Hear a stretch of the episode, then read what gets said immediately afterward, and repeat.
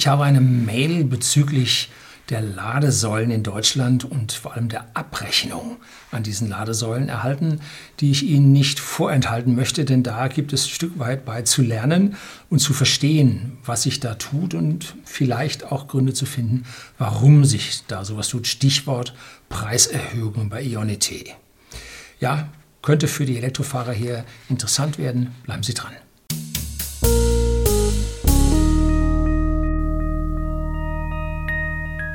Guten Abend und herzlich willkommen im Unternehmerblog, kurz Unterblog genannt. Begleiten Sie mich auf meinem Lebensweg und lernen Sie die Geheimnisse der Gesellschaft und Wirtschaft kennen, die von Politik und Medien gerne verschwiegen werden.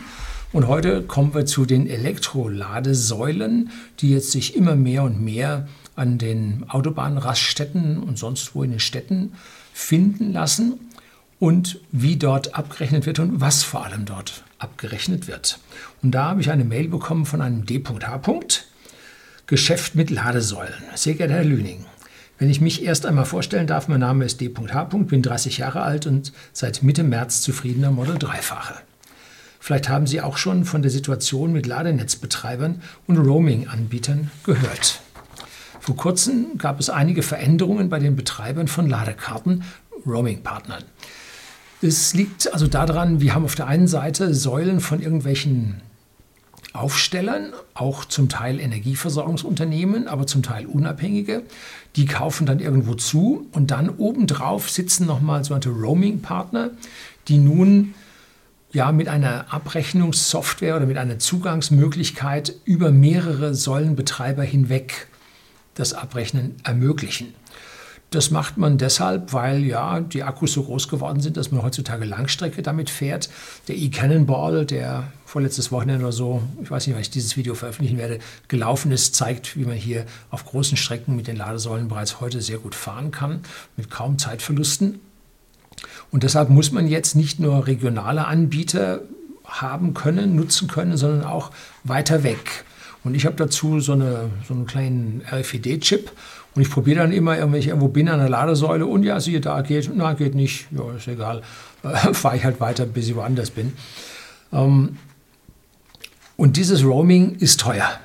Nun, mich juckt es nicht, weil ich das so selten mache und ich auf der Roaming-Karte keine Grundgebühr drauf habe. Aber es gibt Leute, die nutzen das stark und diese Roaming-Gebühren, die da oben drüber liegen, sind sehr teuer. Kennen Sie vom Mobilfunk. Wenn Sie früher im Ausland telefoniert haben, da war da ein Roaming-Partner dazwischen und der hat immer mächtig hingelangt, hingelangt, dass also Auslandsgespräche wahnsinnig teuer waren. Jetzt ist das weitgehend verschwunden und innerhalb der EU gibt es sogar ein Gesetz, ein Gesetz das hier ein Roaming nicht zulässig ist, dass man im fremden Land dieselben Gebühren verlangen muss wie im eigenen Land innerhalb der EU. Länder, die außerhalb der EU sind, jo, da gilt noch dieses alte System.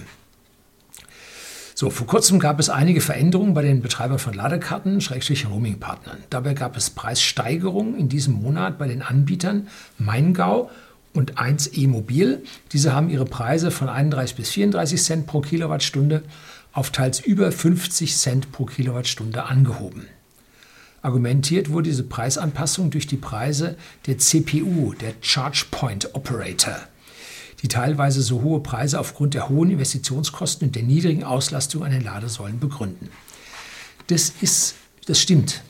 Das habe ich schon vor vielen, vielen Jahren mir mal ausgerechnet, dass man in den Städten, so wie München, wo man nur Ladesäulen stehen hat, die nur mit Wechselstrom und dann noch nur mit 11 oder 32 kW laden können, 22 kW laden können, 32 Ampere, 3x32 Ampere laden können, dass dort man im Prinzip diese Ladesäulen nicht gewinnbringend betreiben kann. Warum? Auf unserem Strompreis, ich habe mal ein Video gedreht, schon lange her, unser Strompreis wird billiger.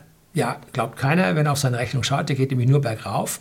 Aber tatsächlich sinkt der Strompreis und die Abgaben auf dem Strompreis steigen wie Hölle. Also da lädt jeder drauf ab, was es nur so geht. Und das führt zu extrem gestiegenen Strompreisen für den Endkunden. Und hier bleibt für den eigentlichen Stromanbieter sehr, sehr wenig über. Ähm, das sind typischerweise mehr als die Hälfte bereits EEG-Umlagen und Ökosteuern und ich weiß nicht, was noch alles drauf haben, Mehrwertsteuer drauf haben.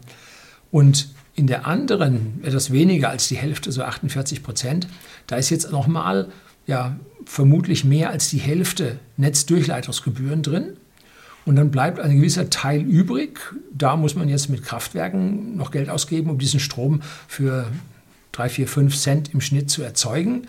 Äh, in Spitzenzeiten ist er negativ, bei Mangelzeiten liegt er wohl dann eher bei 5 Cent pro Kilowattstunde. Und wenn man sich jetzt anschaut, was man an dieser Stelle als Stromversorger noch verdienen kann, dann ist es, sag ich mal, ein Cent pro Kilowattstunde.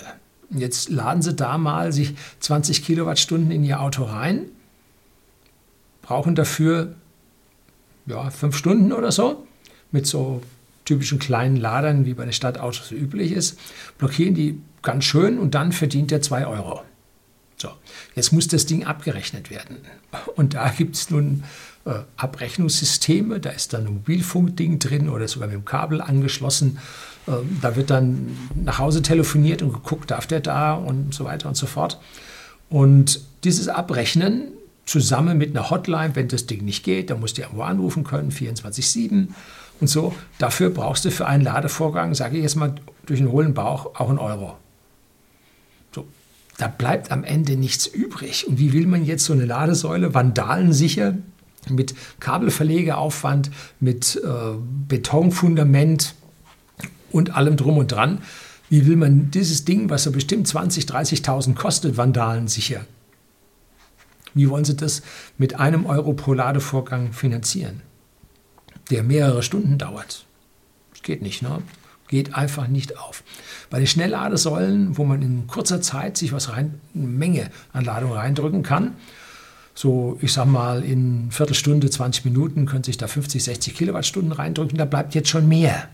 Aber auch dort, äh, die Ladesäulen sind sehr aufwendig oder aufwendiger mit dieser hohen Leistung, weil sie da jetzt noch Gleichrichter drin brauchen, das kostet auch noch Geld. Ähm, da wird es zwar besser, aber immer noch nicht gut. Und wenn man da nach dieser Anlaufphase nun mal schaut, hat sich das jetzt rentiert oder nicht, äh, und jetzt kommt noch ein Roaming-Partner obendrauf und sagt, ich muss ja auch noch meine Abrechnung, ich muss mit dem verhandeln, ich muss die Netze aufbauen, die Schnittstellen aufbauen und und und.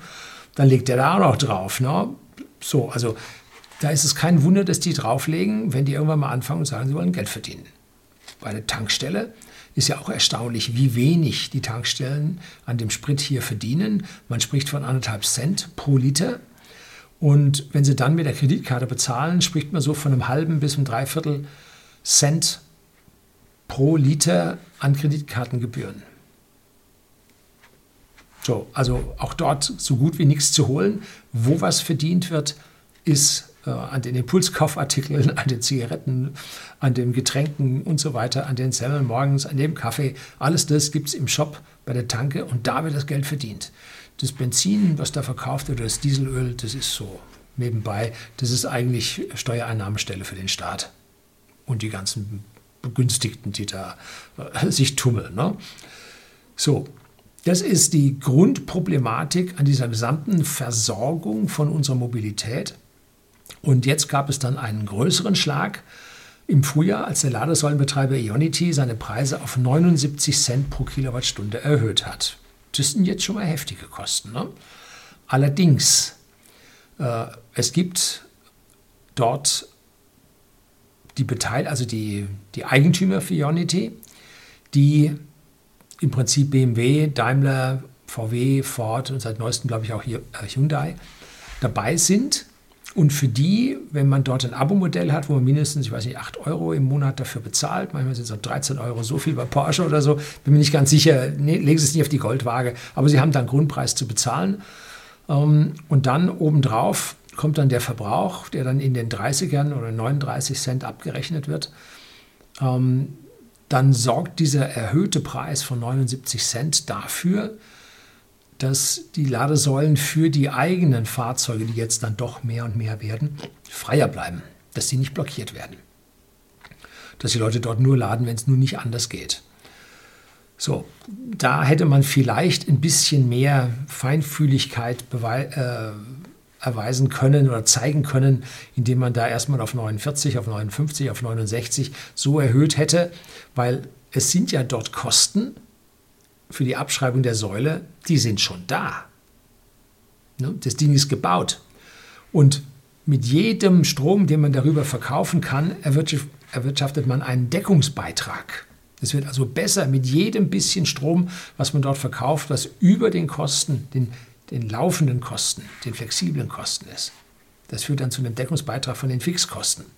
Also an der Stelle hätten sie gut dran getan, jetzt die Preise nur langsam so anzuheben, bis die Leute murren und sagen, die sind ja immer voll mit Fremdfahrzeugen und so weiter. Und dann hätte man auf 79 hochgetan. Aber vielleicht sagt man jetzt 79 und dann nimmt man nachher 99, wenn es voller wird. Also steckst du nicht drin.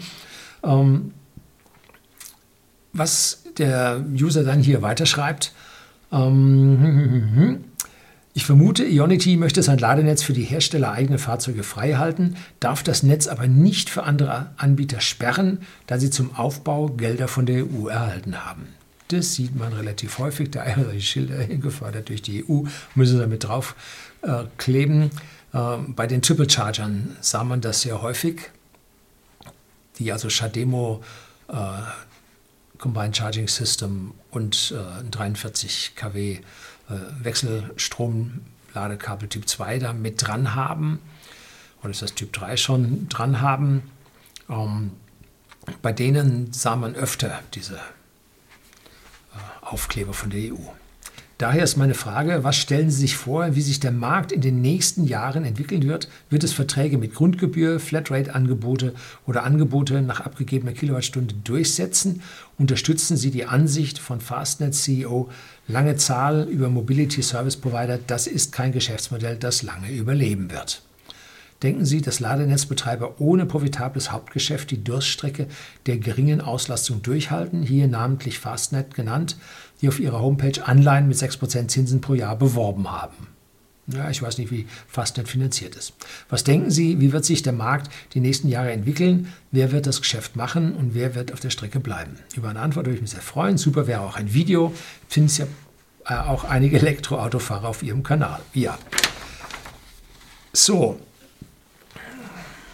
wie gesagt, ich sehe das Geschäft mit diesen Säulen finanziell extrem schwach. Also viel zu verdienen ist da nicht und ich kann mir gut vorstellen, dass die meisten hier versuchen, zwar Flagge zu zeigen, aber nicht zu viel Geld zu investieren. Ja, man verkauft solche Autos und es müssen solche Säulen vorgehalten werden, sodass ich sehe, dass EU oder Staat bei der Installation sehr, sehr viel mithilft und dann die Abrechnungen darüber, der Strom, dass man das dann in private Hand geben kann und dass man damit dann ein Geschäft machen kann, dass sich das dann an dieser Stelle irgendwie rechnet. In den Städten ist es ja meistens die Stadt, die diese Säulen aufstellt, um hier die Elektromobilität in den Städten zu fördern und die Abgase in den Städten hier etwas zurückzubringen. Die einzige finanziell machbare Lösung, ja, jetzt heißt es wieder, das ist ein Tesla-Fanboy, bla bla bla, äh, das ist das, was Tesla gemacht hat. Die haben die teure Elektronik, den Gleichrichter, haben sie auf zwei Anschlüsse verteilt. Das heißt, eine Säule kostet jetzt nicht diesen Sack voll Geld, sondern noch einen halben Sack voll Geld. Und man hat Elektronik dabei, die der Strom auf die beiden verteilt.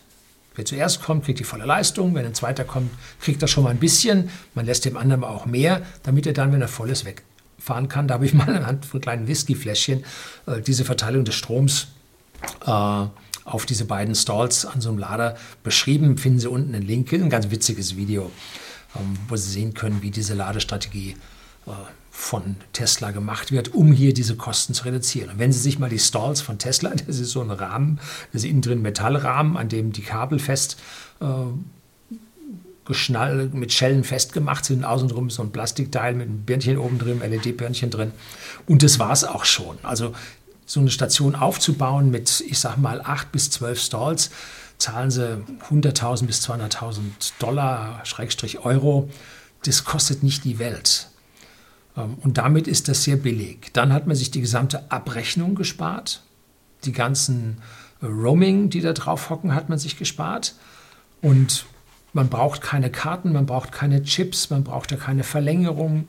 Das Einzige, was man braucht, man hinterlegt bei Tesla eine Kreditkarte und dann kann man da sein Auto rüsseln. Fertig. Das ist das Simpelste, was man sich vorstellen kann. Und am Anfang, als ich das noch überhaupt nicht gerechnet hat, darüber nachzudenken, irgendetwas abzurechnen, da hat man gesagt, komm, wir schenken dir den Strom. Nimm. Das Abrechnen ist teurer, als wenn ich dir den Strom schenke. So, also macht Sinn an dieser Stelle, sich darüber Gedanken zu machen. Und so war es ja an vielen anderen Ladesäulen auch in den Städten. Da konnte man ja auch kostenfrei Strom laden. Schauen wir mir den, den Schrägkanal vom Frank an und der hat jetzt noch eine einzige äh, Säule, wo er kostenfrei laden kann. Das ist in seiner Gemeinde in der Tiefgarage. Da muss aber die Parkgebühren für die Tiefgarage bezahlen. Äh, geht für ihn aber wohl noch auf. Äh, aber am Stuttgarter Flughafen zahlt man jetzt und und und. Also die Zeiten des kostenlosen Stroms sind weitgehend vorbei. Tesla ist jetzt einen Schritt weiter gegangen und hat gesagt, ja, wenn im Sommer bei der Hauptreisezeit so viele unterwegs sind, ähm, dann ist diese Situation, bei der eine kriegt drei Viertel der Leistung, der andere kriegt ein Viertel der Leistung. Das ist ein bisschen schwierig und so. Jetzt harmonisieren wir das und jeder kriegt die halbe Leistung und alles gleich. Ähm, auch eine Strategie, aber ich weiß nicht, ob ob das wirklich so sinnvoll war, weil es doch die Standzeiten für den Autos ein Stück weit verlängert hat. Ähm, gut, Sie werden sich aber was gedacht haben, meins war es nicht. Ähm, wenn man nun die hohen Preise an diesen Ladesäulen mit den Roaming-Gebühren sieht und die gesunkenen Dieselpreise sieht, dann wird Elektrofahren nicht mehr so attraktiv, wie es einmal war. Muss man ganz klar sagen. Allerdings, dem Diesel brummt man jetzt zum Jahreswechsel auch wieder 10 Cent äh, CO2-Steuer obendrauf, CO2-Abgabe obendrauf, sodass es dann wieder ein bisschen mehr in Richtung Elektromobilität ausschlägt. Aber dennoch, äh, die hohen Strompreise bremsen ein Stück weit die Elektromobilität. Äh, was kann man dagegen tun? Wir haben jetzt zum Beispiel bei dem e-Cannonball gesehen, da war eine 320 kW Ladesäule oder hat sogar 350 kW äh, unterstützt und da lud nun ein E-Golf mit 35 kW dran. Das ist 90 Prozent der Säule, nein, 80 Prozent der Säule waren verschenkt das macht keinen Sinn. Sowas aufzustellen ist ingenieurstechnischer Unsinn. Oder sagen wir zumindest mal kaufmännischer Unsinn, den Ingenieure hier äh, einfach ausgeführt haben, wie man ihnen das gesagt hat. Ne? Was macht Tesla jetzt mit den Superchargern Version 3? Habe ich jetzt zweimal schon geladen, einmal oben in Dänemark mit meinem Model S und einmal in Bayern, nein, zweimal in Bayern, einmal im Model S und einmal im Model 3 in, äh, in Thüringen, Südthüringen irgendwo da mit den Supercharger Version 3. Und da geht man hin und hat jetzt einen starken Lader mit 500 so viel kW und den teilt man jetzt auf sechs Stalls auf. Und wenn man sich dann so die Zeiten ansieht und wahrscheinlich viel granularer, dass man also hier nicht in diesen äh, Viertelstufen den Strom aufgeteilt hat, sondern jetzt viel feiner den Strom auf die einzelnen Anschlüsse regeln kann, sodass man hiermit wahrscheinlich alle äh, sauber bedienen kann. Hier also sechs Stalls auf einen dieser Lader drauf. Gut, auch hier wieder keine Chipkarte, sondern einstecken und fertig. Ähm, was hat man in der Vergangenheit zum Beispiel bei Mobilfunk gemacht? Mobilfunk war grottenteuer. Man hatte zwei D-Netze und zwei E-Netze. Und das Mobiltelefonieren war sehr teuer. Das war ein Oligopol. Die haben sich alle gegenseitig nicht die Augen ausgehakt, haben sich alle gegenseitig leben lassen. Aber der Mobilfunk kam bei uns nicht in Schwung. In Italien haben sie, ich weiß nicht, 13 Mal häufiger mobil telefoniert als bei uns, noch vor 15 Jahren oder so. Und dann aber bei uns ein Gesetz geändert, indem man gesagt hat, äh, ihr müsst ein Roaming zulassen und diesem Roamer müsst ihr oder diesem Anbieter, der bei euch auf dem Netz mit drauf sitzt, müsst ihr so und so viel geben. Ich glaube, es sind um, um die 30 Prozent oder so. Und da das nun im Gegensatz zur Telekom so private sind, haben die eine viel höhere Chance, aus dieser Marge einen Gewinn zu ziehen, als die große, teils staatliche Telekom. Und so sanken unsere Mobilfunkpreise sehr, sehr rapide, weil einfach die Leute viel, viel mehr telefonierten. Und damit konnte man es sich auch leisten, die Preise zu senken, weil einfach viel, viel mehr Leute telefonierten und damit bezahlten. Man hat sich also auf ein anderes Optimum auf der ja, Preiselastizitätskurve bewegt und daran verdienen jetzt alle besser. Das heißt, vorher, als es kein Roaming gab, äh, waren einfach die, die Punkte, auf denen man sich kaufmännisch bewegte, waren einfach viel zu schlecht. Nicht attraktiv für jeden. Ne? So, Aber Mobilfunk ist jetzt weitgehend privat, Stromwirtschaft ist staatlich höchst reguliert. Und zwar schon immer. Kohle mit 100 Milliarden subventioniert, Atomkraftwerke mit 100 Milliarden subventioniert, Photovoltaik mit 100 Milliarden, vielen 100 Milliarden subventioniert. Das gleiche mit der Windkraft und, und, und. Also Stromwirtschaft war schon immer Staatswirtschaft, war schon immer Kungelei zwischen Konzernen und der Regierung. Und da auf einen niedrigen Strompreis zu hoffen, aus meiner Sicht kann man das vergessen, da werden sie sich also nicht hinbewegen. Mit Reichweiten von über 300 Kilometern jetzt bei den neuen Modellen ist man auch auf diese Lader nicht mehr so angewiesen. Wenn Sie zu Hause eine Lademöglichkeit haben, sei es Schuko, sei es einphasig 16 Ampere, sei es dreiphasig 16 Ampere, so einen roten CCE-Stecker, äh, dann sind Sie aus dem Gröbsten raus. Dann laden Sie 95 Prozent zu Hause zu Ihrem ganz normalen Stromtarif. Alles gut. Wenn, und Sie brauchen noch nicht mal eine Wallbox zu Hause hinzustellen, viel zu teuer, kostet 800 Euro, ein Wahnsinnsgeld. Die ersten Wallboxen sind runter auf, ich weiß nicht, 500 Euro. Ähm, ein Wahnsinnsgeld, aber zu Hause, wo Sie Kontrolle darüber haben, wo Ihnen niemand den Stecker abzieht, das machen nur Sie selber. Genau an der Stelle macht es keinen Sinn, da installieren Sie sich oder lassen sich vom Elektriker für 100 Euro so eine bessere Dose, CE-Dose statt der Schuko-Dose montieren und dann laden Sie da zu Hause billig, günstig, alles gut. Aber wenn Sie jetzt die Möglichkeit als Mieter nicht haben und Sie müssen, und Sie können auch nicht beim Arbeitgeber laden, sondern Sie müssen so an diese öffentlichen Ladedinger hin, dann äh, gehören Sie der Katz, weil dann wird Elektroautomobilfahren für Sie sehr, sehr teuer. Das ist sehr, sehr schade, aber im Moment nicht zu ändern. Ne? Da sehe ich also keine Chance, dahin und ob die jetzt mit ihrem Mobil äh, Betreiber, Mobility Service Provider, so heißen sie, ob die da jetzt einen Euro wollen oder auch einen Euro 20, das ist mir in dem Moment völlig wurscht. Ich brauche da normalerweise nicht ran und wenn ich einmal einen Zehner mehr ausgebe, so what? Ne? Macht bei den Preisen, die diese Automobile machen, Kosten und was man so an Strom normalerweise zu Hause lädt, macht das den Kohl nicht fett. Sie gehen ja auch irgendwann, wenn Sie im Urlaub sind, äh, suchen Sie nicht irgendwo eine billige Tankstelle irgendwo auf dem Land, sondern Sie gehen an der Autobahn hin und füllen sich das Ding mit Benzin voll und ist Ihnen daher wurscht, was das kostet. Ne? Sie machen es ja nur einmal auf die Urlaubsfahrt. Können sich darüber ärgern oder nicht. Gesünder ist, Sie ärgern sich nicht und sagen, ist ja nur einmal. Ne? So, wo es hingehen wird, ist, jetzt glaube ich, ist das Gesetz äh, bei der Wohnungswirtschaft durch dass man sich jetzt, oder ist sehr bald durch, oder Anfang nächsten Jahres ist es dann durch, dass man sich auf eigene Kosten in einer Gemeinschaftsgarage seinen Stromanschluss legen darf. Dass also hier die Eigentümergemeinschaft nicht dagegen oder der, der Verwalter des Objekts nicht dagegen widersprechen darf. Es muss auf eigene Kosten durch sie erfolgen und dann hat da niemand was mitzuschnabeln. So, das ist der große Lichtblick. Unsere Regierung hat das wahnsinnig lange versucht zu vertagen. Im Rest Europas ist das schon lange durch mit der europäischen äh, Grundverordnung und wir haben uns da jede mögliche Ausnahmen äh, genommen, damit wir das nicht einführen müssen, damit halt die Einführung der Elektromobilität möglichst verhindert wird. Hm? Die einen versuchen an der Stelle da zu verhindern, die anderen sagen, wir fördern und so.